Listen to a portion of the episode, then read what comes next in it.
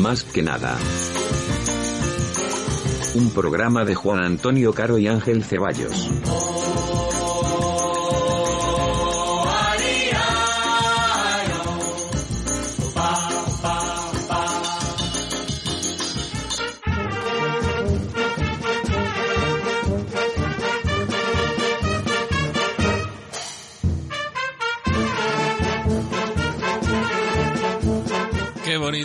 Banda de música sonando, Juan.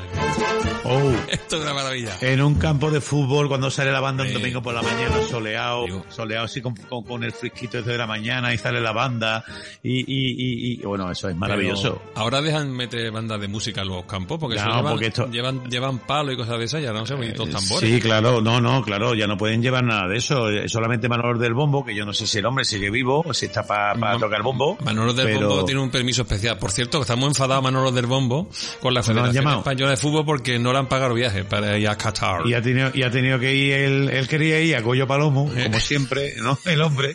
Y, y a- Escúchame. y le han dicho, va a ser que no. Lleva 11 mundiales ese hombre, ¿eh? 11 mundiales. verdad, verdad, verdad. Y, y la federación no ha tenido un gesto, ¿eh? De con el dinero que Eso tiene. está, eso está muy feo. Eso está muy feo. Eso está muy feo. Eso está muy feo. Pero fíjate tú, Ángel, que me he acordado yo, esto, cuando tú has puesto la música de la banda, me he acordado yo de, de, de esos domingos maravillosos. Decía Aureliano Buendía, el célebre personaje de Cien años de soledad, que recordaba eh, aquel día que su padre lo había llevado a ver el hielo. Yo recuerdo aquel día en que mi padre me llevó por primera vez a ver un partido de fútbol y eso es una cosa inolvidable, Ángel. Y por eso nos gusta el fútbol, tío. ¿Fue en el Estadio El Palmar, quizás? Eh, Por supuesto en el Estadio del Palmar, ¿A porque un, además mi un padre... partido del Atlético Saluqueño? Atlético Sanluqueño, que yo no me acuerdo exactamente con quién jugaría. Me importaba un poco porque a mí lo mío era saltar al, al- al terreno de juego y empezar a pegar pelota a ese balón grande que tendría yo cinco o seis años, que por cierto, tengo que enseñar de las fotos mías de cuando, de cuando yo entregaba trofeos en el Palmar, te lo juro. Eso es verdad. ¿Tú has hecho de, de azafato en el Palmar entregando Eh, trofeos? yo he hecho, eh, además con uno, con una, yo iba siempre muy guapo, porque mi madre siempre me tenía muy guapo, muy, muy limpio, más camondado, y con ropa siempre como de, de domingo, ¿no? Mm. Y, y, y siempre yo de punta en blanco entregando, entregando los trofeos a los jugadores. Deberías, deberías premiar a nuestros followers en redes sociales con, Sí, un, sí. con un álbum de tus fotos de entregas de premios y de, Lo voy a buscar. y de presentación de galas, varias. ¿eh? Sería un detalle para tus La- followers. Así que, por favor, mm, un poquito de consideración y, y cuídalos. Me gusta el fútbol, los domingos por la tarde, la mayor de mis aficiones. Ángel, te voy a decir una cosa, yo iba para futbolista, lo que ocurre en ese, en ese, yo estaba entrenando en el Atlético Saluqueño, eh, con 14 años, con 15 años, corriendo, dando vueltas al campo fútbol, porque eh, había que ganarse el puesto, pero en una ocasión voy a la cadena SER de Sanlúcar y en ese momento abandono mi mundo A la cadena ser... a la cadena SER de Sanlúcar de Barrameda, abandono mi Mm. mundo deportivo y, y, me, y se me mete en la cabeza que quiero ser locutor de radio. Y abandoné, abandoné el mundo Ah. del fútbol y me metí en la radio. O sea que Yo tú- podría estar jugando ahora mismo, bueno, ya no. Tú querías, ser, podría tú querías ser Juanito y luego quisiste ser el butanito. Eh, exactamente. Ah, muy bien, muy bien. Yo podría, escúchame, yo podría estar ahora mismo, yo podría ser ahora mismo Manolo del Bombo. Mm. Bueno, eh, que no lo hemos dicho, pero es que vamos a hablar de fútbol eh, Sí. en este programa. No de fútbol, ¿eh? Nosotros hablamos de fútbol. Porque De el, fútbol. fu- el fútbol es lo, es lo que no tiene nada que ver que estemos en el mundial ahora mismo, que por cierto, como los podcasts son, ana- digamos, atemporales, no podemos decir nada de los partidos del mundial, porque lo mismo esta fecha ha estado escuchando usted el podcast y ya nos han eliminado. Lo mismo mm, hemos pasado de la eliminatoria correspondiente. O lo mismo hemos ganado el mundial. O lo mismo. Quién sabe. Nunca. Vamos a tirar de épica, vamos a tirar, en cualquier caso, vamos a tirar también de épica mundialista, Mm. porque vamos a terminar este programa con los grandes goles de la selección española. Pero, vamos, pero de aquí a que termine el programa hay un montón de cosas. Sí, un montón de cosas. Vamos a hablar de fútbol en todas sus dimensiones. Por supuesto nos vamos a divertir hablando de fútbol porque el fútbol es para divertirse. El opio del pueblo y todo lo que ustedes quieran, pero esto es para pasar el rato Sí, sí. Con, con un cachondeo agradable. Vamos a hablar Oye, de- que nadie nos me- Dime. que no se nos metan con los topicazos porque tenemos un montón de tópicos. Vamos a empezar con el primero. El- Vamos a hablar del deporte rey. Bueno, el fútbol está lleno de, de- frases hechas, ¿no? Y de, de un lenguaje muy particular. Y el periodismo deportivo, ¿para qué te voy a contar? Eso da para un programa aparte. Porque mm, tú no sabes, no sé si sabes tú que los periodistas deportivos son los únicos periodistas que hacen la pregunta y la respuesta a la vez. ¿Tú eso no lo sabes? Correcto. Fíjate, tú fíjate. Sí, porque- Oye, ¿qué tal el partido? ¿Qué te ha parecido? Quizás esa entrada por la banda ha sido determinante, ¿no? Y entonces, bueno, pues sí, pues determinante, no sé. O sea, nunca Somos 11 contra 11. Nunca- Nun- eh, no hay rival pequeño. Efectivamente, nunca. No es cosa de niños ni es cosa de viejos. El deporte rey es corazón de obrero. No es solo un dos porterías. Es una afición que llora de alegría. Tú sabes, Ángel, que una de las cosas que queremos dejar claras en este programa dedicado al fútbol es que eh, tú y yo nos hemos creado con el nos hemos criado con el fútbol, que es un gran elemento democratizador. Mm, Tú cuando jugabas fútbol eh, recuerdas que, que, que era una forma de Bueno, llegar yo a la ética. yo a fútbol he jugado poco, Juan, ¿para qué te vamos, ¿Ah, sí? ¿No? vamos a ¿Ah, sí? Yo es que ¿Ah, era sí? muy, ellos es que era muy malo, tío. No me digas. Sí, mira, yo ¿A era ti te de- ponían de portero siempre? ¿Te ponían de Mm, portero? mm, bueno, hay una cosa todavía más humillante eh, que, el que te pongan siempre de portero. Y es que cuando... ¿Qué cosa? Mira, porque tú sabes que muchas veces en los patios del colegio se juntan los chavales, vamos a jugar fútbol, o sea que, sortear los equipos. Y tú sabes que Sí. muchas veces, pues, mm, digamos, un, un azar del destino, en una cuestión meramente matemática, pues los jugadores son impares, ¿no? Sí, claro. Entonces, en el equipo en el que yo jugaba, siempre era el que tenía un jugador más, ¿sabes? Porque yo era como un... Paqui Manteca. Yo era un cero a la izquierda. Tú eras Paqui Manteca. Sí, era o sea, no era era- ya el portero, yo era el del Paqui Manteca. Sí, era, Digamos, ¿no? vamos, era más malo, era más malo que mandar a tu padre a comprar tabaco. O sea, era una Pero, cosa sin embargo, tremenda. pero te gustaba, te gustaba verlo, te gustaba el fútbol, ¿no? A mí siempre me ha gustado verlo, me hubiera gustado jugarlo medio en condiciones, pero en fin, he sido muy patoso para el fútbol. El baloncesto se me daba un poquito mejor, pero Sí, el sí, el fútbol- baloncesto un poquito mejor. Pero no, pero yo, oye, pues yo al fútbol he jugado bastante y ya te digo, terminé en el Atlético Sanluqueño, Yo las terminado piernas- en, en el industrial. las, Dime. pier- las piernas para apoyarme y punto. Es verdad, la psicomotricidad tuya es un poquillo así regulera, ya que sale el tema. Ángel, Ángel. Ángel, pero tú, ¿tú te acuerdas que cuando tú tenías el balón, cuando tú tenías el balón, tú podías jugar el primero, tú elegías, ¿te acuerdas? Ah, pues claro, por supuesto. Lo que pasa es que a mí no me dejaban ni elegir. Era una cosa tremenda. En fin, era- es muy triste. Es una de las grandes frustraciones y yo creo que voy a tener que pedir cita con el psiquiatra para que... Después del partido, después de, después de este... Sí, mira, vamos a aprovechar que vamos a tener una psiquiatra en el programa y a lo mejor le pido cita y a ver si me soluciona un poco... para solucionar el, el problema, ¿no? Porque vamos a tener una psiquiatra, yo. psiquiatra que además es futbolista, ¿no? Sí, correcto, correcto. Vamos a hablar con Clara, que con Clara Caballero, que lleva 20 años jugando al, a fútbol sala y ha jugado en fútbol también en la selección andaluza y tiene muchas cosas que contarnos. Ángel, pues entonces yo, yo no quería abrir ningún, ninguna cicatriz antigua ni nada, pero No. vamos bien, ¿no? Bien, ¿no? Bueno, me he recuperado. Yo ahora ya con el- pues, viéndolo por la tele me conformo. Maravilloso.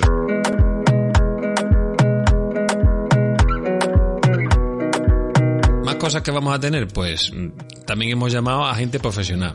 Porque hemos dicho, si vamos a hablar de fútbol, no vamos a hablar solamente de tópicos, de, yo qué sé, los chascarrillos, la 11 contra 11, vamos a llamar a una persona profesional. Así que hemos llamado a Adrián Castro, que es entrenador nacional y actualmente trabaja en el Mallorca Club de Fútbol, un equipo de primera división que está a mitad de tabla y lo está haciendo muy bien. Y en ese equipo, Adrián es analista. Que yo una de las cosas que le quiero preguntar. Mm, Esto de analista de un equipo de fútbol, ¿qué? Pues se lo vamos a preguntar. Por cierto, Ángel, tú sabes que yo también iba para psicólogo y no estudié psicología, pero podría yo, estudiando psicología, haber terminado en un equipo de fútbol. Porque te acuerdas que los, los psicólogos en su día, Mm. hace como 30 años, eh, eh, tenían, eh, o sea, no había tanta demanda de ellos en el ámbito deportivo. Y ahora un psicólogo es una cosa fundamental en, en cualquier equipo de fútbol. O sea que yo estoy vinculado al fútbol de muchas maneras y al final aquí estoy haciendo un... Tú que eres muy polifacético. ¿eh? ¿eh? Yo soy, es verdad, soy multi Eres muy polifacético. Y quisiste, ser, y quisiste ser un montón de cosas. Entonces, Es verdad, al final me quedé en diletante. cosa.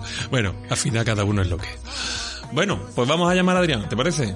Sí, porque hay una cosa muy importante y es que nosotros pensábamos, que eh, la vida de un futbolista es coches, buena vida, eh, viviendas caras, competir en, la- en los grandes estadios y, y- y recibir la ovación del público, pero se ve que no es todo, no es todo tan, tan mágico ni tan maravilloso, ¿no, Ángel? Venga, vamos a preguntárselo.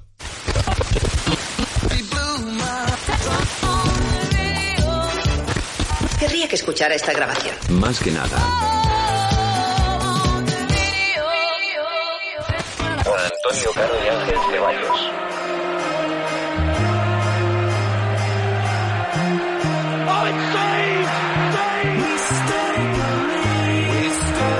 Hoy lo vamos a petar con los tópicos. Seguimos hablando del deporte rey. Eh, no creas, Ángel, que esto del fútbol es solamente vida loca y licenciosa y coches y, y riquezas. No. Que la vida del futbolista yo creo que tampoco debe ser tan sencilla. No. Eh, para eso, para eso, para, para ver eh, efectivamente cómo es la cotidianidad en un equipo de fútbol, hemos querido hablar con Adrián Castro, que es maestro y profesor de educación física, pero además es entrenador nacional de fútbol.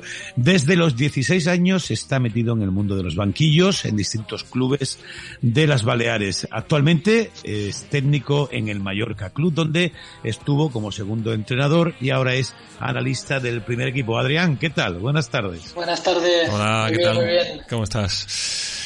Esto de analista, exactamente, porque yo había escuchado lo de entrenador, segundo entrenador, utillero, eh, ojeador, pero analista, eh, ¿qué es esto, Adrián? Y, la- y las que faltan por, por salir, ¿eh? porque la, la- la li- la lista de cada, de cada vez más grande. Es la figura un poco que, que se encarga de, de estudiar a los rivales, a- tanto a nivel grupal o colectivo como a nivel individual, de proponer un poco qué es lo que, lo que haríamos nosotros a la hora de preparar el, el partido y luego también somos los encargados de, de analizar el partido a nivel de, de nuestro propio equipo, ¿no? De, pues lo típico, cosas que hemos hecho bien y cosas que tendríamos que, que mejorar. Esto sería un poco, a, a grosso modo, qué es lo que hacemos. A mí me da la impresión que un joven eh, futbolista de esto que lo tiene todo eh, así casi a, a- a- a la mano, que, va, con fortaleza, que trabaja diariamente, que juega un partido y que tú le digas que no ha hecho bien una cosa, eh, ¿se lo toman bien? ¿O, o el ego en, en estos niveles eh, supera quizás a la profesionalidad? Pues hay de todo, ¿no? Yo al principio eh, también entré un poco con, con esa idea, ¿no? De decir, mira, voy a contar yo a uno que, que está jugando en primera división, ¿no? Que, que está cobrando 30.000 veces más que yo, me va a mirar así y va a decir, pero, chaval, ¿tú qué me estás contando? Sí, sí, claro. Y, y están los que te preguntan, te piden y sí que quieren que les corrijas y no te dicen nada. Y están por los tipos que cada vez que les dices algo siempre encuentran un, un pero, un esto no. o- Pero es como todo, ¿eh? No es, no es nada diferente a lo que te puedas encontrar con los pequeños. Lo mismo que te encuentras con los pequeños, el mismo perfil con estos jugadores. Visto desde fuera parece que un club de primera división o de la Premier League o de la del calcio, ¿no? Es, es, eh, digamos que la cotidianidad es como muy extraordinaria, como muy fascinante, como muy chic, pero ¿es eso realmente así o incluso a veces llega a ser aburrida la vida de un, de un futbolista profesional y de, y y de la vida de un club? Mm, Bueno, la ver- es, Estás haciendo como que no quieres hablar del tema, un poco. Te vaya pregunta que me estás haciendo. A ver, much- muchas cosas diferentes no hay, para que voy a engañar. Eh, te cambia el rival, pero las semanas, el día a día, ah, no, para que nos entendamos, el delegado cada día te envía un WhatsApp con el plan del día siguiente de desayuno a tal hora, entreno a tal hora, y cada día el mismo, dice, este copia y pega, no, no, no tiene que hacer mucho más. Es bastante, bastante monótono en ese, en ese sentido. Tenéis que controlarlos mucho porque tengo entendido que ahora ya, no sé, los clubes llegan incluso a quedar para desayunar. No solo que los concentren antes de los partidos, sino para desayunar, para comer, terminan un partido y cenan todos juntos. Esto se está poniendo muy de moda ahí esa especie de endogamia, ¿no? De los, de los clubes de fútbol, ¿no? Somos, somos una burbuja, vivimos en una burbuja aparte, aparte, totalmente fuera de lo que es la, la realidad de la sociedad. O sea, te das cuenta de que vives en otro mundo. Pero esa burbuja a veces se puede romper, a lo mejor en un momento dado, en alguna circunstancia como por ejemplo la del cortecito que te vamos a poner. Tenemos preparado un corte Mm. que no sé si tú conoces, de un tío que tiene mucha gracia, que es Joaquín, que mira lo que con- mira lo que cuenta sobre el ópera. A ver si te, te suena el- el- el- las circunstancias. Yo vivía en, un- en, el, en el centro, en la calle Murillo, en un apartamento que me dejó él. Y me llamó un día y dice, Joaquín, a favor, ven a la oficina. Digo, ¿qué pasa, presidente, hombre? Me han dicho que está todos los días por ahí. Venga, tampoco será para tanto. Dice que lleva una semana con un detective que te ha puesto. Y le puso un digo- detective, me puso un no me detective. digas. Y le, y le digo, sí, pues yo no me he dado ni cuenta, no. Dice, no, pues sí, porque él me ha llamado y me ha pedido un aumento de sueldo. Digo, ¿y por qué? Dice, viste, porque lleva cinco días sin ver a la familia. Y se lo tiene día en la calle. O sea que Joaquín se saltaba, Joaquín se saltaba la burbuja esa que de la que tú hablabas. Sí, sí, Joaquín se la saltaba. Sí. Bueno, eh, y a los más jóvenes entonces eh, tenéis que hacerle una especie de control específico por, por este preci- precisamente por estas cosas. ¿O qué? Hay que ponerle detective o GPS o algo. No, no hace falta detective, también tenemos o la buena o la mala suerte de vivir en una, en una isla pequeñña para- en, en relación a lo que es la, la Mm. Claro, península. claro, claro, ahí sí, Y resulta que al día, al día siguiente te has enterado de todo. Ah, amigo. Y más de uno rompe la burbuja esa, más de uno. Esa- más de Adrián, uno. o sea, de, de la isla pueden salir, ¿no? Allí, aquí está todo controlado, pero más de uno sí que rompe la, la burbuja. Hacen pues lo mismo que, casi lo mismo que quieren hacer los chavales de su edad, Claro. pues con menos cantidad, pero sí se rompe, se rompe también esa, esa burbuja. Y en concentraciones, en pretemporada, pues en día libre, pues te llevas alguna sorpresa también. Una, una cosa, vamos a cambiar un poquito el tercio, siguiendo con tu experiencia, eh, por supuesto, en este caso más como técnico, eh, es una cosa, una cosa que a mí me parece muy interesante. Mira, mm, mejor físico, más juventud, más fuerte, más fondo. Pero ¿por qué cuando jugamos los profesores contra los alumnos ganamos siempre los profesores? ¿Tú sabes por qué ocurre eso? Bueno, siempre. Yo creo que es por el miedo que nos pueden tener los alumnos. ¿no? Vaya a ser que nos bajen la nota. Claro, que ponemos la- clase. Es lo que ¿Tú tiene. crees que es por eso? No entran, no entran fuerte, no entran fuerte, no, no van con todo, creo. Por cierto, Yo yo creo que tuve, esa parte de respeto sí que la tienen. yo tuve un compañero que en un partido de alumnos profesores en Santo Tomás de Aquino, pues se, se reventó la rodilla, ¿eh? en una, en una entrada y vamos, tuvo ya to- todo lo que quedaba de curso de baja, el pobre. Fíjate tú si entró, si fuerte. Oye, Adri, ¿es, ver- ¿es verdad eso de que los que más hablan, los que más gesticulan, los que más gritan, son los que menos saben de fútbol? Uf, los del bar. Lo del bar. Los de- eso, eso, eso, le- eso le llamo yo los comentarios de bar. Pero claro, luego te encuentras los padres que es que ese entrenador no habla. O es que, o es que no se le escucha. Ahora íbamos a hablar del tema ese. Tú has estado en banquillo y, y tú has, has sufrido agresiones verbales más que el árbitro o, o al, o al No. técnico se le respeta. No, no, no, no. no. ¿A No me han insultado ni he tenido la suerte que no. ¿Y has tenido muchos segundos entrenadores de estos padres que se ponen en la banda ¿eh? a dar indicaciones? Aguanta, tírale, aprieta. O- Sí, algunos sí, algunos sí. Eso sí, ¿no? No, hay Y has tenido que hablar, y he tenido que hablar con él. eh, no, no había manera, ¿no? De, de- de- de- Precisamente, precisamente sobre el tema de los padres tenemos, dentro de un rato tenemos un, un toquecito. Ángel, pero tú le quieres preguntar a, a Adrián sobre una persona No, yo, le muy, tengo- yo le quiero muy preguntar. interesante, ¿no? Primero le voy a- lo- vamos a ponerlo en situación, vamos a hacerle un poquito la pelota, porque el Mallorca está muy bien, está el un décimo, ¿no? Porque en la liga está a media tabla, ¿no? ¿Eh? Y el papel de Aguirre aquí ha sido fundamental. Pero que Aguirre es, un, es todo un personaje, vamos a dejarlo ahí, ¿no? ¿Cómo, cómo es en la distancia corta el, el entrenador del Buah. Mallorca? Es un grande. Es un grande, ¿no? Es un grande, es un grande. Mm, es muy cercano. Yo creo que lo mejor que tiene es que a todo el mundo nos da, nos da un puntito de atención, ah, intenta que todo el mundo esté bien, le hace un comentario, te pregunta cómo estás, se pregunta, te pregunta por la familia, por lo típico, ¿no? Pero siempre es muy detallista con, con el tema de las personas. Eso es fundamental. Es, funda- es fundamental, ¿no? En los clubes. Yo creo que Adrián se está acordando de cosas que no puede contar. se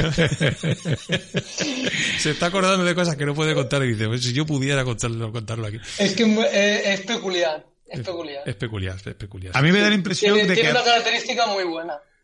Que yo creo que es la persona que suelta más tacos Sí, sí. por hora. Yo creo que Por sí. frase. Yo creo que sí. Yo, Lo he conocido. sí. Hay por ahí algún vídeo en YouTube que es espectacular, ¿eh? Yo creo que por cada 10 palabras dice 5 o 6 tacos. ¿eh? A ver si buscamos, a ver si buscamos... Tremendo, algún es tremendo, es tremendo, es tremendo. Me- A mí me da la impresión que esta ha sido la entrevista que le han hecho a Adrián Castro, que más cosas se ha callado de todas cuantas ha hecho.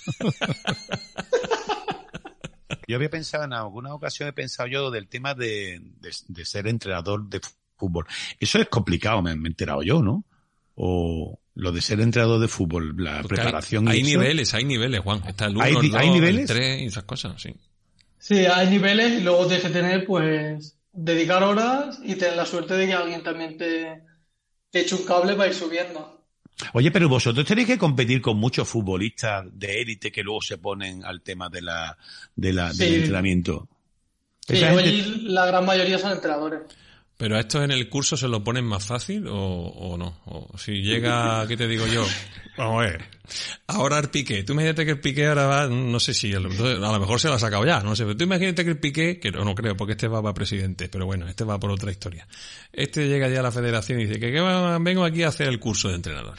¿Se lo pondrían más fácil, crees tú o qué? Sí, ellos van a la Roza, la, donde tiene la sede de la federación, y ya en un año ya se sacan dos cursos Ajá. Y, y luego les permiten sacarse el último curso que es el nivel 3. Claro, es como el carnet Claro, de la moto y el coche, como el carnet de la moto y el coche juntos. Te la... Ellos tienen, ellos tienen, lo, lo tienen con validación, que les convalidan cosas, les convalidan el penalti y les convalidan el fuera de No. ¿Tú no te acuerdas cuando te iba a la mil y uno y volvía con todos los carnets? El de camión, el de coche, el de voto. Pues esto es lo mismo. Llega ya la roza y te Adrián. dan, te dan todos los carnets. Adrián, pero te voy a preguntar una cosa también. Mira, yo cuando el Barça de, de Guardiola, ¿no? Eh, quiero decir, mm, si yo entreno, yo que no tengo ni idea, yo cojo al Barça Guardiola, ¿yo ganaría la liga? Yo sin tener ni idea de nada. Qué gran ¿Yo pregunta. ganaría la liga? O sea, quiero decir, Porque eso se dice en los bares. ¿eh? Ese equipo Eso lo entreno eso- yo. eso es un que- comentario de bar. Exacto. Esa- con ese Barça gano la, gana la liga cualquiera. ¿Eso es real o, o- o la figura del técnico es primordial por encima de la plantilla? ¿Tú cómo lo No, tiene, es muy importante. Es muy importante, ¿no? Eh, no a lo mejor que también en la parte más táctica o como lo queramos llamar, sino en el gestionar las, las personas, ¿no? Ahí, por ejemplo, Javier es eh, excelente en, en tratar a las personas, ¿no? El, el respeto que le tienen, el, le da igual quién sea que va de frente y pues chinga tu madre o puta madre. no, de eso así.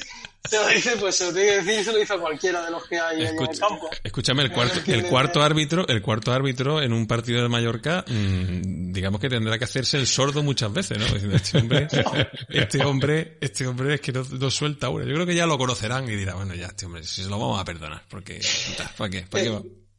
Está la mítica de que él silba. Y Claro. ahora ya no, ahora ya los, los árbitros no lo conocen ni nada, pero al principio ha parado partidos silbando él, haciendo que como si, como si, si fuera el árbitro. Qué ha liado, ha liado alguna, ha liado alguna gorda, ha liado alguna gorda. Menudo crack eh, Aguirre. En fin, bueno, pues nada, pues entonces todos llevamos un entrenador dentro, pero pero no no no se puede no se puede Algunos, ejercer. algunos lo explayamos en el bar y otros en, en el banquillo. ya en el bar con B, en el bar con B. En el bar con B. Oye, pues nada, estupendo, ¿no? Muy bien, Adrián, pues nada, gracias por, por habernos atendido. Que el Mallorca lo he visto jugar un par de veces, el equipo sólido ahí, lo estoy viendo con pinta de salvarse y ya veremos, a ver lo que Oye, eh, Adrián, si algún día entrenas al Barcelona te llamamos, ¿eh? Sí. Y si gana la liga también. Ojalá, ojalá, pero si no entro, si no entro al Barça también espero que me llaméis para para ir al bar aunque sea. Va a ir al bar. Para ir al bar, para ir al bar con B. Gracias, Adrián. Eh, ha sido un Venga, placer. Adrián, un abrazo. Hasta luego. Gracias. Chao.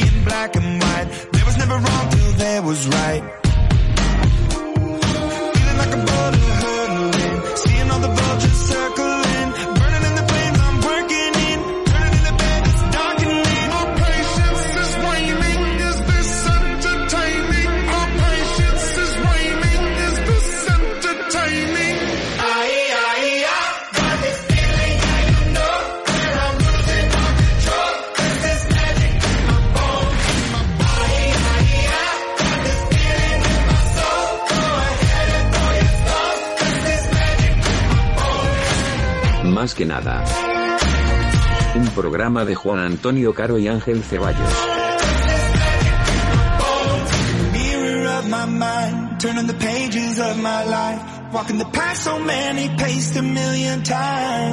Pues no veas tú todo lo que me ha contado mi Adrián ahora cuando estaba yo cerrando la, la videoconferencia, todas las cosas que me ha contado ahora que no ha querido contar antes. Menos mal, menos mal que, que a lo mejor muchas cosas no ha querido contarla por, por, por decencia, ¿no? Por, Escúchame, por vergüenza torera, porque yo, yo no las he no las cuento ahora porque yo soy un profesional y el off the record lo, lo Sí, respeto. tú sabes, tú sabes que los de récord se da en todas las circunstancias de la vida, incluso en los sitios donde tú consideras que hay gente más seria, ¿verdad? Pues ahí tiene que haber también off the record a punta de pala. Ángel, una de las cosas que hemos mencionado eh, Mm. con Adrián ha sido el tema de los padres en el fútbol, una gran lacra. Un montón de gente, cuñada, que no tiene ni idea de nada, cuñado y padre, ¿no? Tú, Que tú no eres, tiene- tú eres padre de futbolista. Yo soy padre de futbolista ver, y lo vivo. veremos a ver lo que dice. A ver, tú... no, no, no, yo, eh, yo pre- presento la parte esta y me callo. Porque yo soy una persona que llego allí, soy un hombre adusto. Y le digo muchas veces, a, cuando voy con, con mi mujer, con mi pareja, le digo, no hables con nadie, no des tu opinión de nada, no alces la voz, no tomes mm, nada. ¿Me vas a decir tú a mí que yo- tú nunca va- a- se te ha escapado un grito desde la grada? Jamás. De hecho, yo soy un hombre muy tranquilo. Ni una Mi mujer sí, indicación sí. a ni un No, no, no, no, no, no. Bueno, el otro día a mi hijo le dijo, le dije, sigue, y ya está, ahí me callé, ahí me callé, ahí me callé, ya no le dije más nada. Porque lo vi que dudaba, digo, Oye, sigue. Perdona, un, y ahí si- me quedé, ahí me perdona, quedé. un sigue puede significar la vida o la muerte en el fútbol. Un sigue, un sigue, pues sí, se lo dije, se lo dije. Porque era gol, eh, eso era un gol o historia. no te pudiste aguantar. No te pudiste No aguantar. me puedo aguantar, no me puedo aguantar. Pero yo soy de lo moderado, no veas tú la, no veas tú lo que me encuentro La yo, patulea, ¿no? la patulea de gente La patulea que me encuentro yo. Mucho padre agobiante. Mucho padre agobiante y que, y que bueno, que cree que sabe más de fútbol de lo que Hombre. sabe realmente, ¿eh? Ya lo creo. Ejemplos hay por doquier. Todo el rato tocaban tambores, tambores, y eso, y eso me dolía la barriga. Ahí lo tiene. Un padre ha insultado a nuestro portero. ¡Que el gordo no puede! ¡Corre, que llega! ¡Vamos, vamos! ¿Queriendo o qué? Cuidado el gordo, cuidado.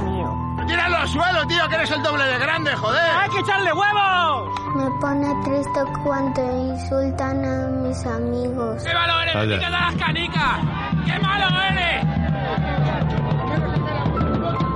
Y ahí los tambores, ahí los tambores dando la lata los domingos por la mañana, los chiquillos allí jugando. Este, esta es la banda sonora de, de mis fines de semana, Juan, porque si no sé, tú sabes por qué has venido a mi casa. Yo vivo al lado de un campo de fútbol.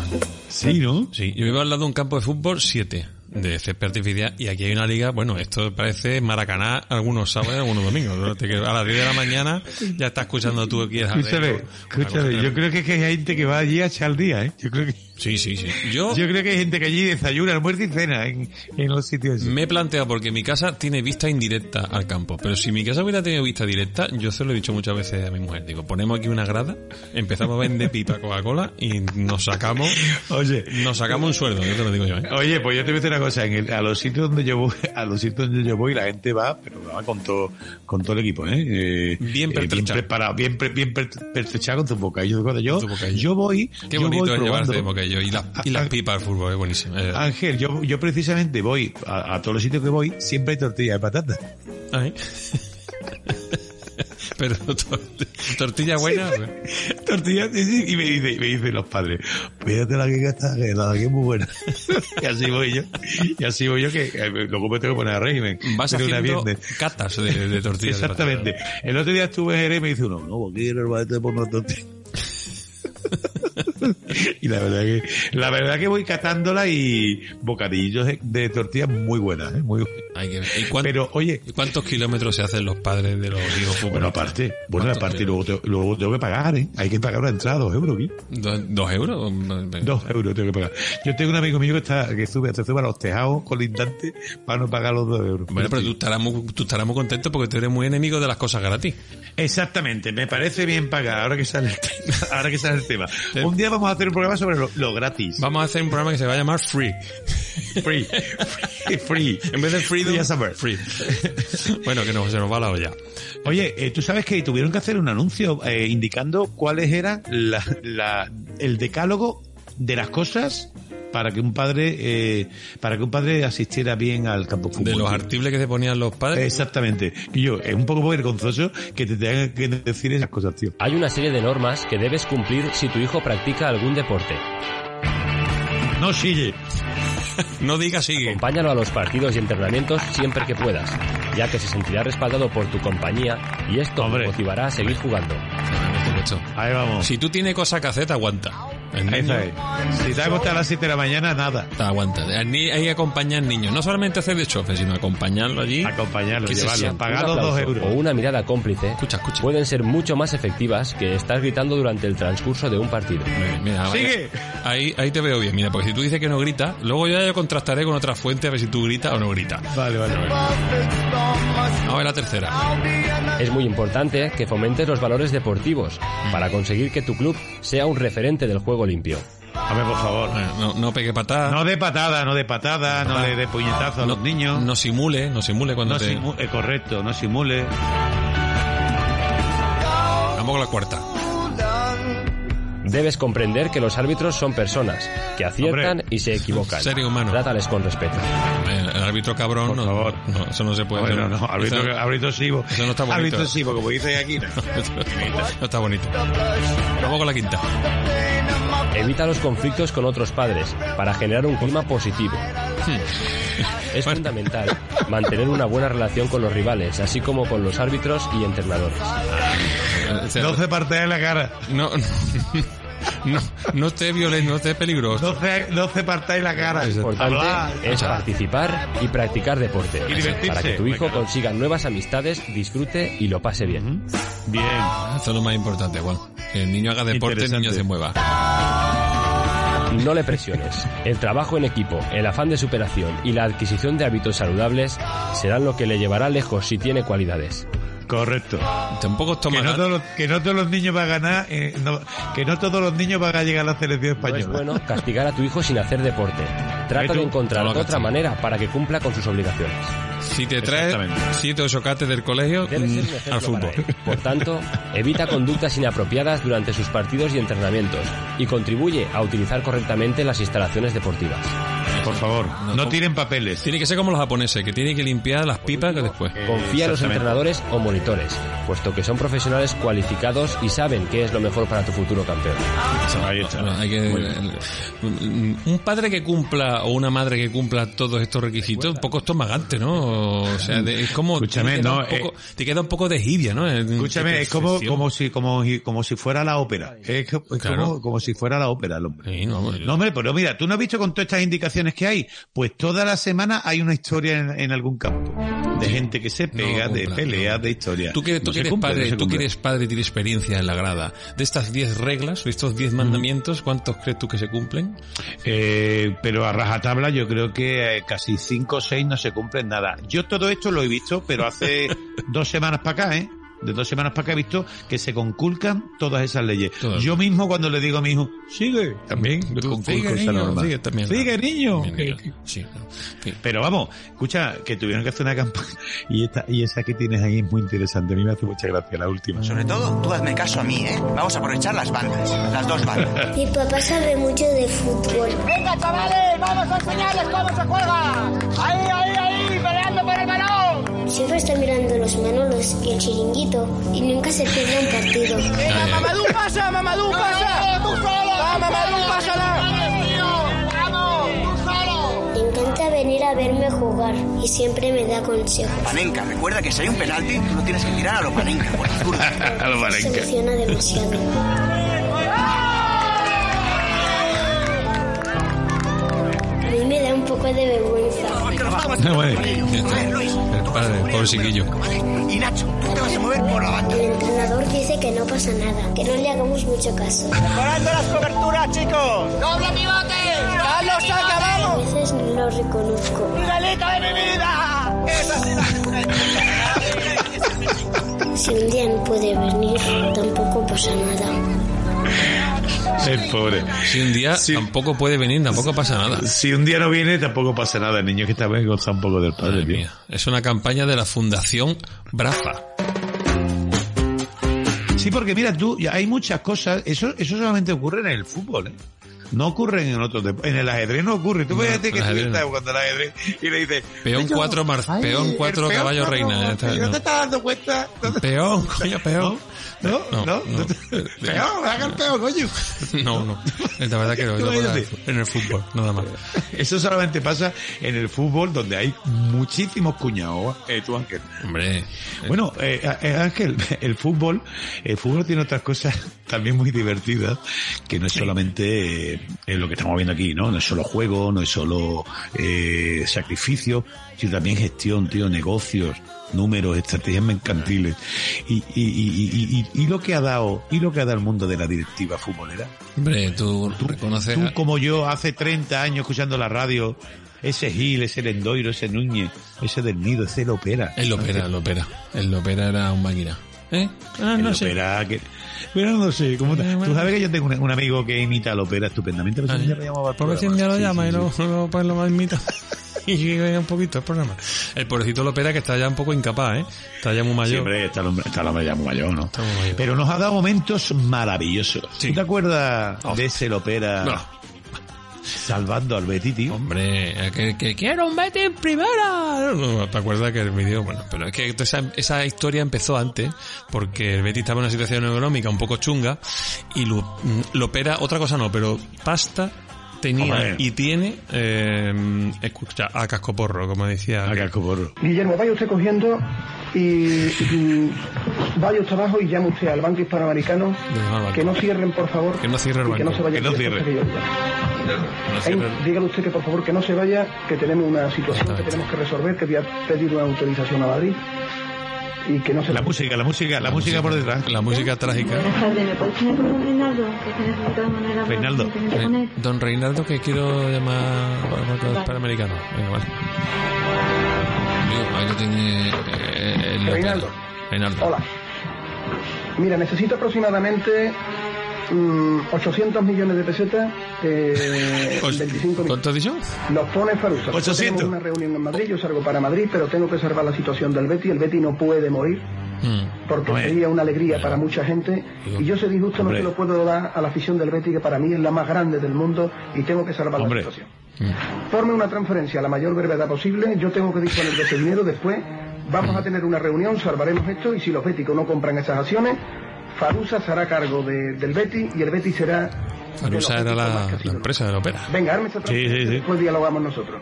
Mira, pónmela, Banco Hispanoamericano, Agencia María Auxiliadora, y me la pone a la cuenta del Real Betis Balompié. A la cuenta del Real Betis Balompié. Reinaldo, yo llamo a Qué maravilla. la transferencia y yo tengo que coger un certificado del banco que se lo tiene que llevar Ángel Martín y Luis Ferber Mm. para llevarlo a la notaría y el Betis tiene que sustituir. Reinaldo, venga, en marcha. Venga, Marcha. fuera. Venga, ahí vamos, vámonos. Venga. ¿No te parece un nombre fantástico, Reinaldo, para el director de una sucursal bancaria? ¿No te, te imaginas Hombre, tú?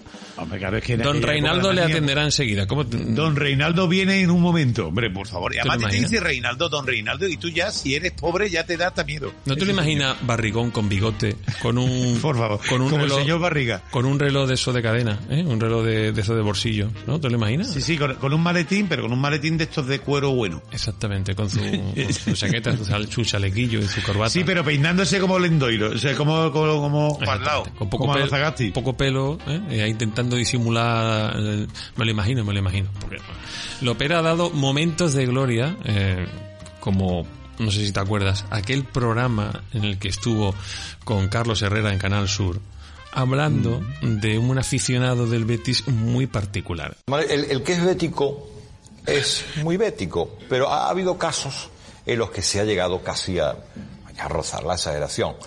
Me cuentan, y quiero que me lo cuente usted y sobre todo que me confirme si es verdad. Se, padre e hijo, al Betis toda la vida, y se muere el padre, y lo incineran. ¿Eso es verdad? Cuénteme usted.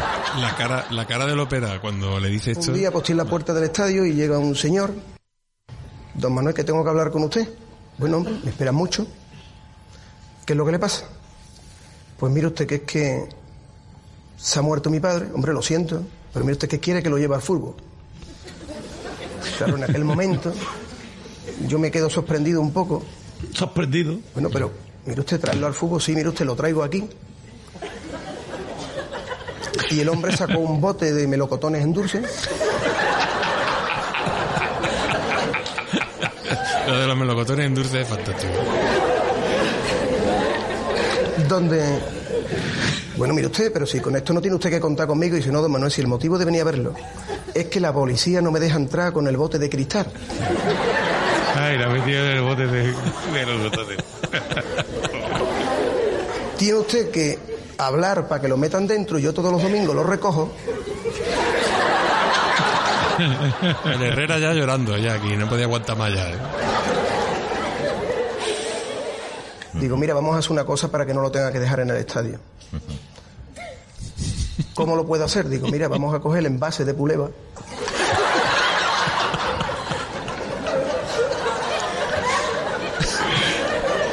Y el muchacho me mira, me mira todos los domingos cuando el Betty mete un gol y abraza a su padre.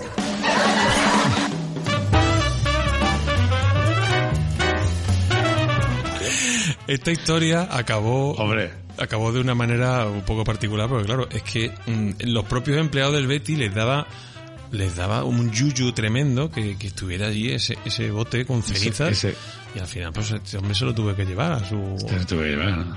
Hombre, pero es que, es que uno es un bético hasta después de la muerte de Guillo. Eso, yo entiendo al hombre y entiendo al opera que le buscó una solución, pero que claro, hay que... Tremendo, tremendo.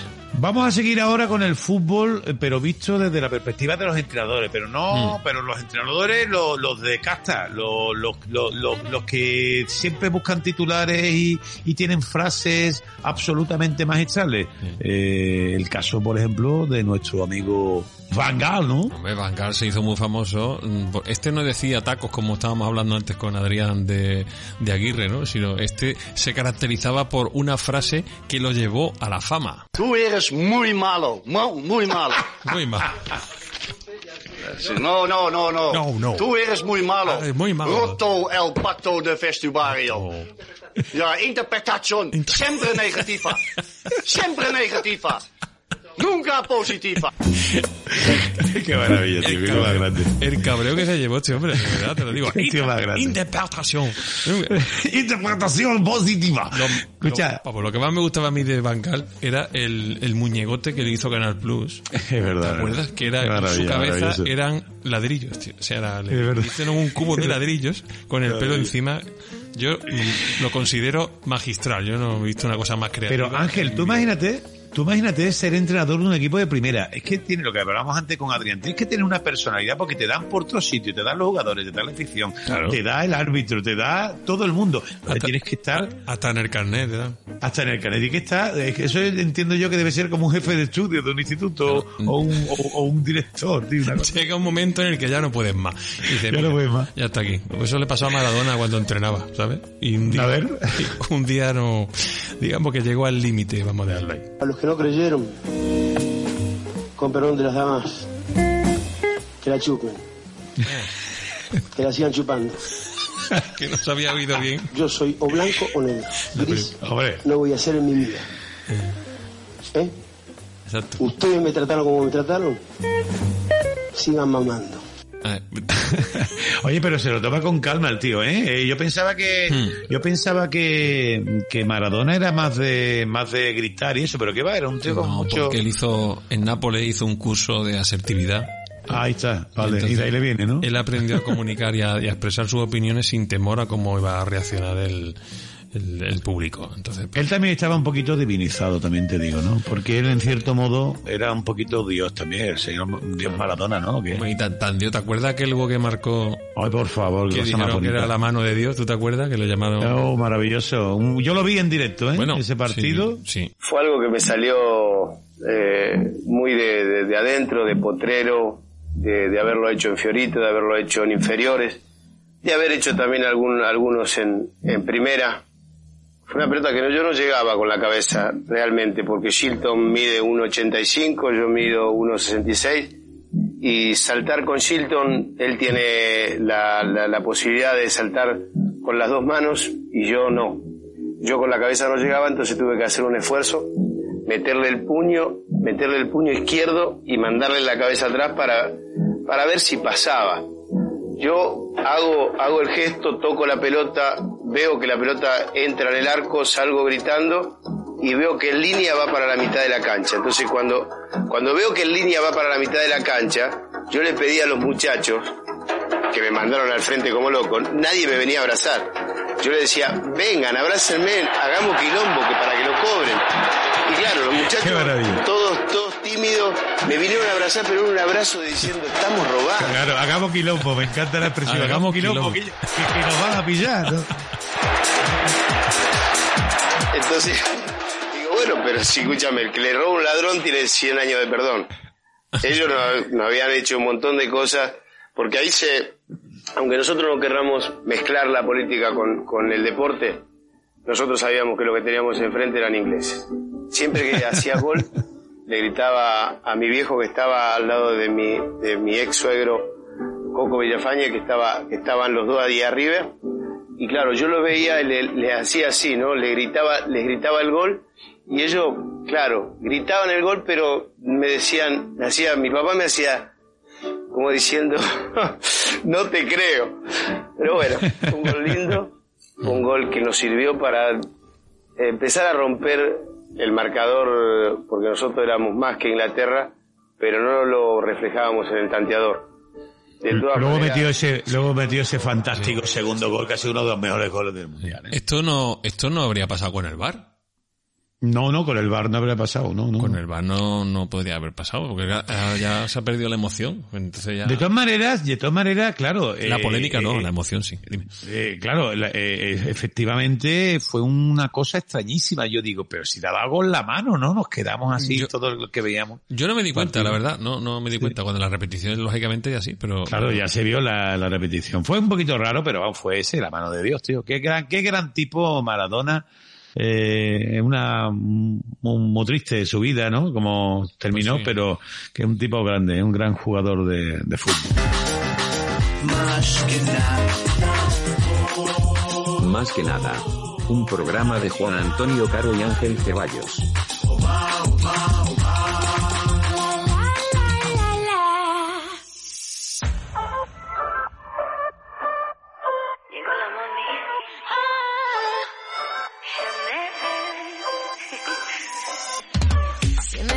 La calle.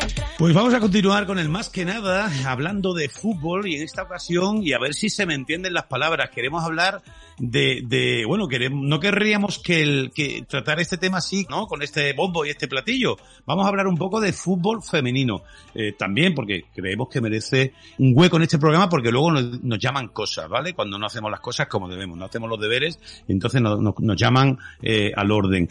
Para hablar de fútbol femenino, Ángel, te quiero presentar a una persona de la que yo tengo noticias hace mucho tiempo, porque su padre es compañero mío, eh, eh, un gran amigo mío, entonces yo sabía de la existencia de Clara, pero ahora es la primera vez que voy a hablar con ella. Clara Caballero de las Olivas, tiene 31 años, es sanluqueña, estudió medicina en la Universidad de Cádiz y opositó para el MINE en el año 2016. Actualmente trabaja como médico psiquiatra y lo compagina con el fútbol sala. Siempre se recuerda con un balón en los pies, leer y escribir, eh, son otras de sus aficiones. Clara, ¿qué tal? Me alegro mucho tal? de hablar contigo. Buenas noches. ¿Qué Hola? Clara, ¿qué tal? Buenas noches. Te ha tocado la responsabilidad de hablar del fútbol femenino en en el más que nada. Yo no sé si esto de hablar nosotros del fútbol femenino, entre comillas, está bien o es que esto no tendría que ser una noticia ni una sorpresa. ¿Cómo lo ves tú? Bueno, no tendría que ser una noticia, pero sí es verdad que la trayectoria pues invita a que lo sea, ¿no? Y sobre todo los cambios que están habiendo últimamente, en los últimos años. ¿Tú crees que efectivamente están haciendo, eh, está colocándose el fútbol femenino en, en- eh, se está visibilizando y está siendo aceptado una cosa que de toda la vida ha sido una cosa como de, como de tíos, ¿no? ¿Cómo, cómo lo ves? Se le está poniendo el foco porque se ha visto que las mujeres también podemos jugar y además podemos hacerlo bien. Además, eh, bueno, incluso recientemente habéis tenido, o, o- las jugadoras de, de las categorías profesionales han tenido una, una convocatoria de huelga, ¿no? Y han luchado por sus derechos y finalmente con un resultado bastante satisfactorio, ¿no, Clara? Sí, y además, mm, eso, las mujeres ya en primera división mm, están teniendo el respaldo que antes no, no tenían. Antes una jugadora mm, no estaba cotizando, eh, si tenía una lesión la despedían inmediatamente y ahora se está viendo que, que nosotros también nos podemos dedicar al fútbol de manera profesional. Es verdad que somos las menos, ¿no? Yo en mi caso, que juego a fútbol sala, llevo jugando 20 años, he jugado en la máxima categoría, en primera división, y mm, era imposible sostenerse del fútbol. Mm, Yo, eso, como ha dicho Juan, he estado toda mi vida estudiando y el fútbol era un hobby. Que haya llegado al máximo nivel ha sido todo a costa de esfuerzo. A ti nunca te han castigado por no estudiar y con, con no ir al fútbol, ¿no? que va, que va. Como, como te has dicho, mi padre además fue el que fundó el club de, de San. Lucas de Barrameda, el Lucifer y Fanum, que es en el que yo llevo jugando, pues eso, eh, 18 años, que hace que se fundó. Y, mm, hombre, una de las cosas que él siempre ha dicho, que él la mayoría de los años ha sido entrenador, es que no se puede castigar a una, a una chavala o una adolescente o una mujer sin jugar al fútbol. Eh, ¿Cómo era hace 20 años esto de jugar al fútbol sala? Porque lo del fútbol normal, el fútbol grande, imagino que ya era casi una entelequia, era algo imposible, ¿no? No había ni, imagino que ni estructura. Claro, yo creo que no había ni chicas suficientes jugando, ¿no? Ah, como he comentado antes, hubo años en los que yo que siempre he jugado fútbol sala, el, el fútbol me gustaba menos, eh, jugué la selección andaluza eh, sub-17 eh, de fútbol 7 y de fútbol 11, porque no había jugadoras de, de fútbol suficiente. Es verdad que el fútbol sala requiere un número menor de jugadoras, ¿no? Normalmente las que van convocadas son, son 12, en el campo están 5, y hombre, era mucho más fácil tener un equipo de fútbol sala que tener un equipo de fútbol, que requiere una plantilla mucho más, mucho más larga. Clara, eh, ¿algún consejo para la gente que quiere mm, dedicarse a esto del fútbol? Eh, para las- mm, es un trabajo arduo y difícil porque he leído en alguna entrevista por ahí que es muy complicado que alternar el, el fútbol sala o el fútbol con, con, con, con un trabajo, con los estudios es complicado, ¿no? ¿Tú le das algún consejo a las personas que te están escuchando? Es muy complicado y sobre todo requiere mucho esfuerzo. Eh, sobre todo a medida que vas creciendo, ¿no? Yo empecé eso, os he dicho, hace 20 años, tenía 9, jugué dos años en Chipiona y luego ya jugué en el, club que fundó mi padre. Y mm, cuando era más pequeña, compaginar los estudios no era tan complicado, pero a a partir que cumples cierta edad, a partir de los 18, que ya vas a estudiar la carrera o cuando ya tienes trabajo, es muy difícil. Yo, por ejemplo, cuando jugaba en, jugué en segunda división y luego en primera, compaginarlo con el trabajo por las mañanas, la guardia, salir de guardia 24 horas y viajar por toda España para jugar no fue nada fácil. Te tiene que gustar mucho, mucho, mucho el fútbol. Un partidito saliente de guardia tiene que ser algo... Sí, una maravilla. Clara, ¿recuerdas? Eh, antes hemos hablado de, al inicio del programa hemos hablado de que hemos jugado al fútbol con, con pelotas, con, con latas, con, en el, en la playa, en el, en el, ¿tú recuerdas tu primer recuerdo de, eh, con el fútbol? ¿Cómo? ¿Lo, lo tienes en la cabeza? Sí, yo me acuerdo jugando en el colegio, que solíamos jugar en el recreo con, los con las latas o con los Ah. botes de, de zumo, que eran más comunes en el Claro. colegio. Y me acuerdo ya entonces, ¿no? Y tendría yo pues siete, ocho años o nueve cuando empecé ya a jugar, que los niños muchas veces a nosotras no nos dejaban jugar con ellos. Que yo primero para poder jugar No vaya a ser que les ganara ahí, ¿no?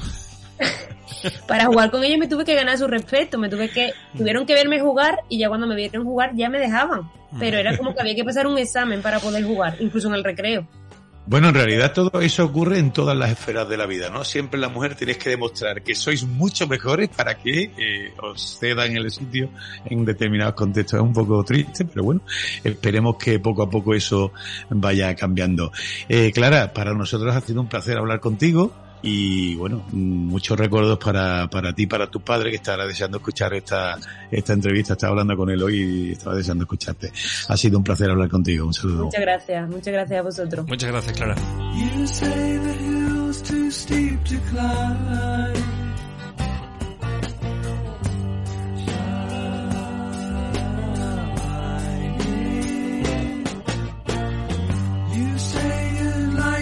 You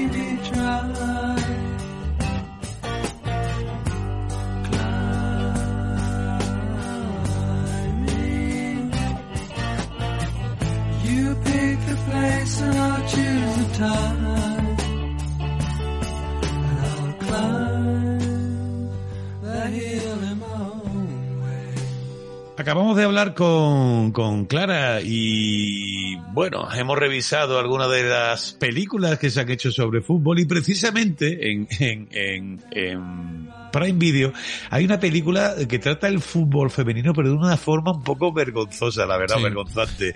Se llama Las Ibéricas.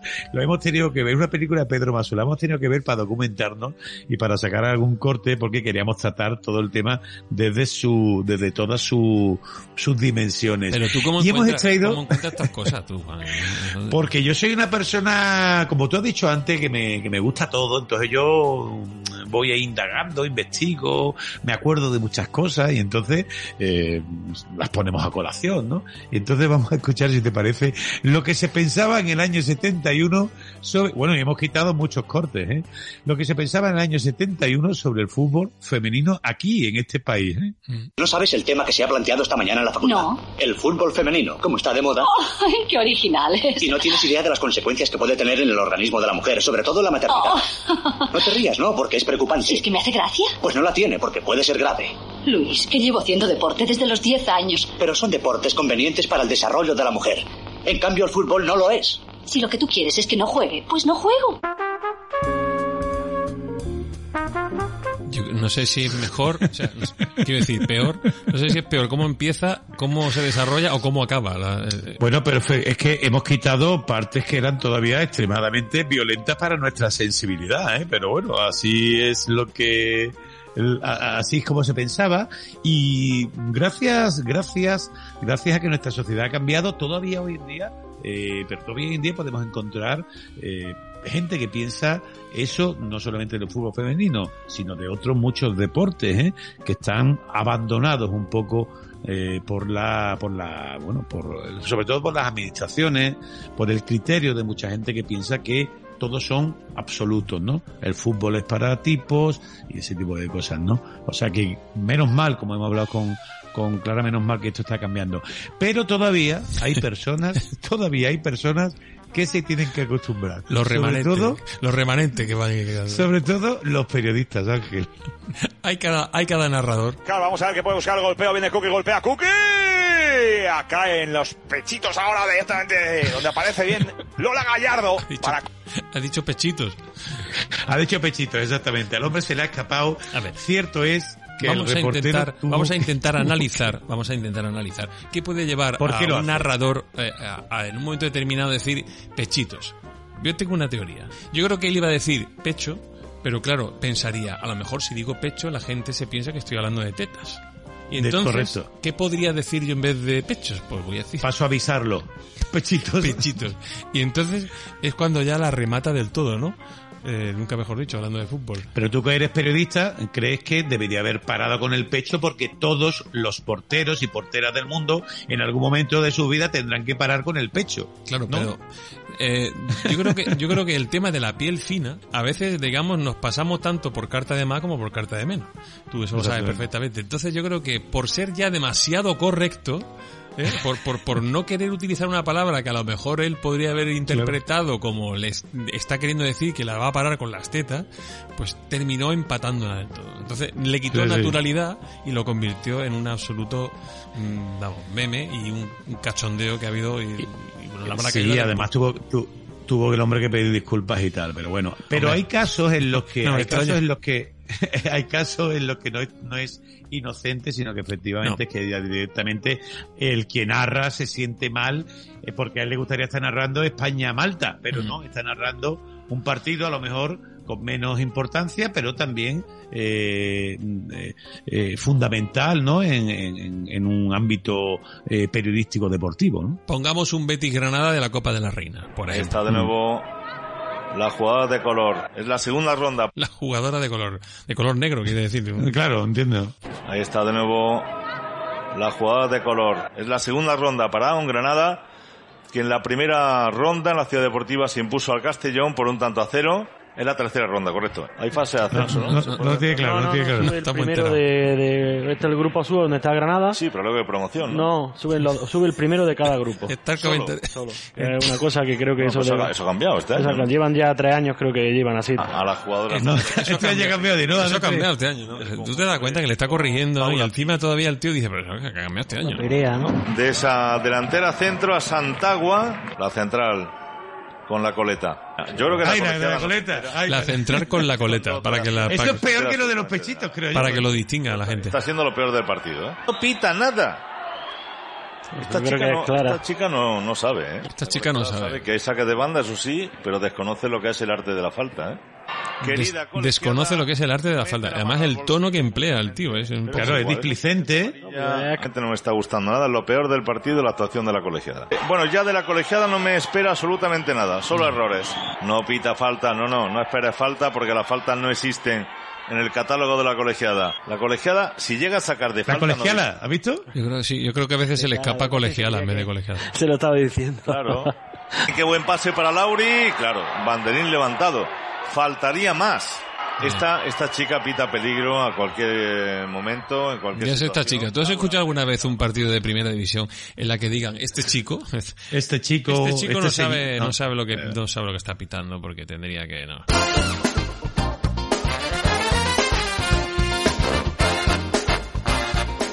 La verdad es que tenemos todavía muchísimo que aprender en este contexto, no solamente los comentaristas, sino además todas las personas que damos nuestra opinión, Todo. sobre todo con una salvedad también que es encomiable. Eh, queremos ir terminando ya, Ángel, Sí. pero eh, Ya va vamos a darle una, un- sí, vamos a darle una dimensión eh, muy interesante. El, el, el, el deporte, el deporte de fútbol, pero no ya como deporte, sino como arte. Pero no como arte de cualquier clase, sino un arte conceptual y, y, y, y espectacular. Qué profundo, ¿eh? ¿no? Sí, porque, pero tú sabes de quién vamos a hablar, de quién es el corte que vamos a poner. Sí, estoy viendo aquí Chillida. Exactamente, Eduardo, pues este es Chillida. Eduardo Chillida, ¿no? Este- Eduardo Chillida, que fue portero de, eh, de la Real Sociedad, si no recuerdo mal, fue portero en su momento y que nos hablaba de- del, del, del área chica y de la portería de esta forma. un periodista que estaba un poco escandalizado de que yo, siendo escultor, que hubiera sido portero de fútbol, pero qué cosa más absurda, ¿verdad? No veía ninguna relación entre una cosa y otra. Y yo le convencí, vamos, de que estaba en un error, que en las porterías, entre, entre el, el marco y el área, es un espacio tridimensional, es un diedro. Y ahí es donde está el portero, que es el que, y donde ocurren todos los fenómenos verdaderamente activos del fútbol. Por lo tanto, el portero tiene que desarrollar una serie de relaciones con estos dos eh, misterios, que son el espacio y el tiempo, que me hacen pensar que, que probablemente las condiciones que hacen falta para ser un buen portero y un buen escultor son prácticamente las mismas. Yo, ¿Ahora qué? Yo creo que los narradores de fútbol no han escuchado a Chillida, porque entonces, No, no escuchado en vez de decir cuelgan balones al área, dirían cuelgan balones al diedro. Al diedro. Al Qué bonito eso, ¿verdad? Sería, sería espectacular. que Sería dijera. una cosa muy bonita que cambiaran su lenguaje los comentaristas. Eh, eh, entonces el fútbol, eh, nos gusta el fútbol además porque es arte, pero sobre todo es épica. Pasión. Ángel. Pasión desenfrenada, ¿verdad? Eh, los mejores momentos de nuestra existencia, aparte de nuestras vidas personales, cuando hemos tenido éxito, cuando hemos aprobado, cuando hemos tenido eh, descendencia, cuando hemos tenido alegrías mm, poderosas gracias a, a- a- al- a lo bien que le van a la familia, bien. Pero, ¿y cuando, y cuando han metido goles en la selección española? Y cuando marca España. ¿Y cuando marca España? No vamos a entrar en los, goles de los equipos de cada uno, no, No, vamos no, a no. entrar. No, eso pero no. cuando marca España. Cuando marca España, bueno, el primer gran gol de España, sin duda alguna, el de Señor. Correcto, ¿Te vamos a escucharlo. El estadio Sí. Benito Villamarín.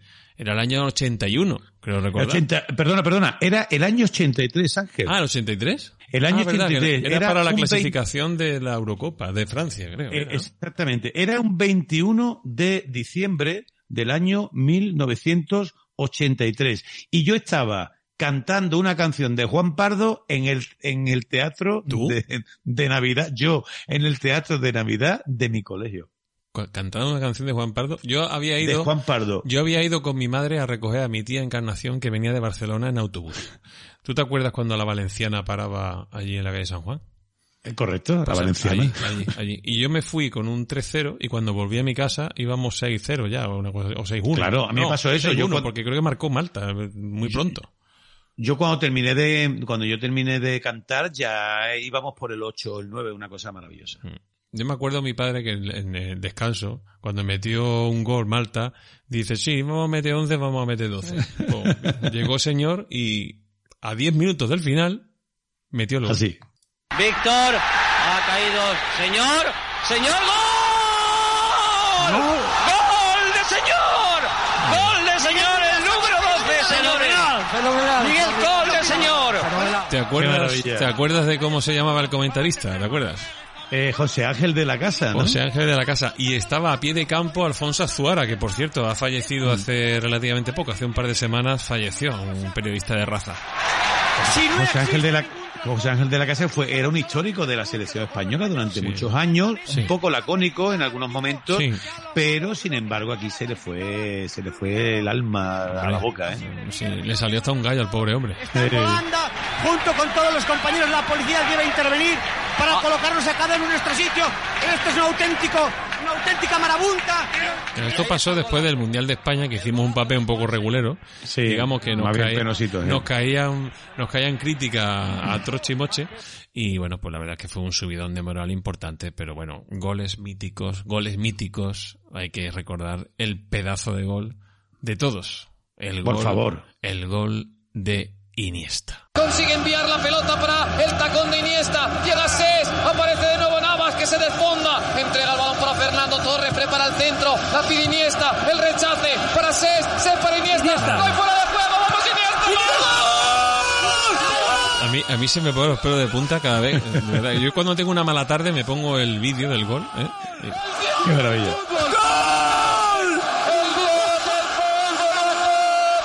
Un 11, un 11 de julio del año 2010, hace ya de eso Mm. 12 años. Nada, estamos viendo el delirio, afición española. Aquel partido se retransmitió para España por dos cadenas de televisión. Por Telecinco, que tenía los derechos en abierto, por decirlo así, y por Canal Plus, que tenía los derechos en su, en su plataforma de pago. Esta era la narración de Carlos Martínez, que estaba acompañado, entre otros, de, de Maldini, ¿no? Y de eh, Michael Robinson. Pero Camacho estaba, Camacho. estaba en Telecinco con Paco González. Y la narración fue espectacular. Él le cae a Fábregas. Vamos, Fábregas para Iniesta. Iniesta. ¡Chute Iniesta! ¡Gol! ¡Gol! ¡Gol! ¡Iniesta de mi vida! ¡Gol! ¡Gol! soltó aquel Iniesta de mi vida. Iniesta de mi vida, qué maravilla. Iniesta de mi vida, que yo creo que todos nos sentimos muy identificados con aquel comentario porque todos pensamos lo mismo. ¡Gol de Iniesta! ¡Gol A falta de cuatro minutos somos campeones. Qué gran partido de fútbol eh, y qué grande es el fútbol, Juan. ¿no? Yo creo que nos podemos ir con esa con esa moraleja, con un deporte que es el deporte rey ¡Gol de Iniesta! o el deporte reina, ¿no? Como- Pero, Lo, ¿Cómo nos engaña el subconsciente? Cómo nos engaña el Qué maravilla. en fin. El gran deporte, ¿no? El deporte fútbol, ¿no? Qué maravilla, es muy grande y con eso de que tenemos el mundial lo estamos le estamos dedicando este programa. Este programa no le va a gustar a mucha gente, ya te lo digo, ¿eh? Porque hay gente que no le gusta el fútbol. Bueno, sí, hay gente pato. Joselito el Gallo ya lo dijo, hay gente pato. ¿Qué vamos a hacer? Nosotros esperamos que se lo hayan pasado a ustedes muy bien y que hayan echado el rato con nosotros divertido. Nos volvemos a encontrar en 15 días, Juan. 15 días. ¿Quién habrá ganado el mundial, Juan? ¿Quién lo habrá ganado? Hay que ver, esperemos que nosotros.